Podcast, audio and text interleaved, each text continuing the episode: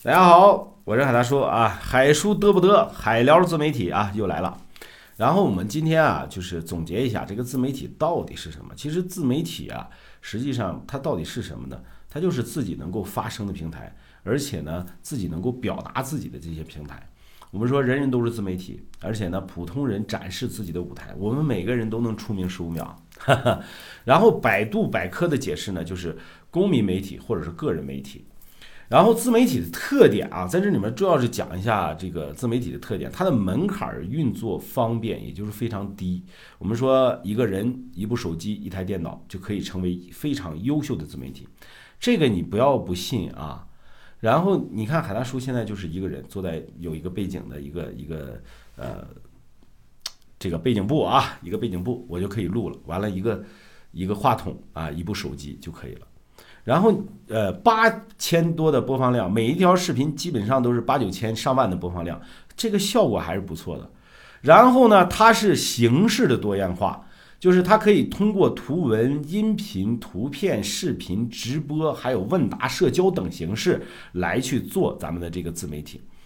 啊，那么这个自媒体呢，就是说呢，很简单一个道理，就是普通人也能做自媒体，只要你能跟别人正常交流的。情况下，你就可以做自媒体。但是话又说回来了啊，自媒体的门槛低，但是你想把它做好是非常的不容易的，非常不容易的啊。那么我们说自媒体到底能够帮助我们干什么啊？呃，我们在前几期的节目里面也跟大家说了啊，其实自媒体呢，最大的能够颠覆一个什么样的一个行业呢？就是颠覆我们传统的广告业啊。因为什么呢？我们的自媒体能够宣传我们的产品。啊，能够宣传我们的服务，能够打造我们的个人 IP，也能够去链接做链接，而且呢，能够去吸引流量。啊，吸引流量干什么呀？吸引流量就是为了你的宣传你的产品和宣传你的服务，就是叫品牌宣传。然后呢，最终的目的是实际上是什么？就叫引流购买嘛，对不对？啊，把它引来以后呢，才能成交，才能购买，是吧？很简单一个道理。我们说吸引流量，我们要有具备什么样一个东西呢？叫流量思维。那么流量是什么呢？其实流量就是人流量的意思。我们在线下的店啊，在你门前过的人和你进店的人，这叫人流量。那么在互联网上呢，实际上就是什么？这个呃叫点击量、阅读量，还有观看量啊，这个就叫流量。那么你在互联网上，呃，你都会成为。一个内容的提供者的一个流量啊，那么它还能干什么呢？它最好的一点是它能够赚钱啊。你比如说我发这一条视频，如果有一万的播放量的话，那我们的平均收益可能在五块钱左右。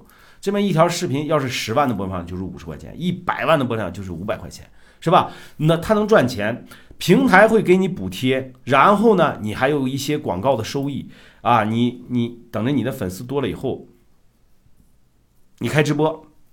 你直播间还有礼物，对吧？你还可以用短视频带货、文章带货、直播卖货、接广告、商演，还有知识付费等等一系列的东西，就是最大的一个好处。咱们大家伙可能都想得到的这样一个好处，就是能赚钱。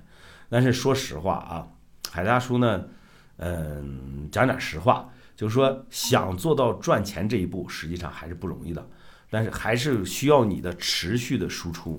啊，那么我们再说说自媒体这些平台，总结一下自媒体这些平台啊，有图文类的，有视频，有直播类的，有音频，有社交类的，还有问答类的。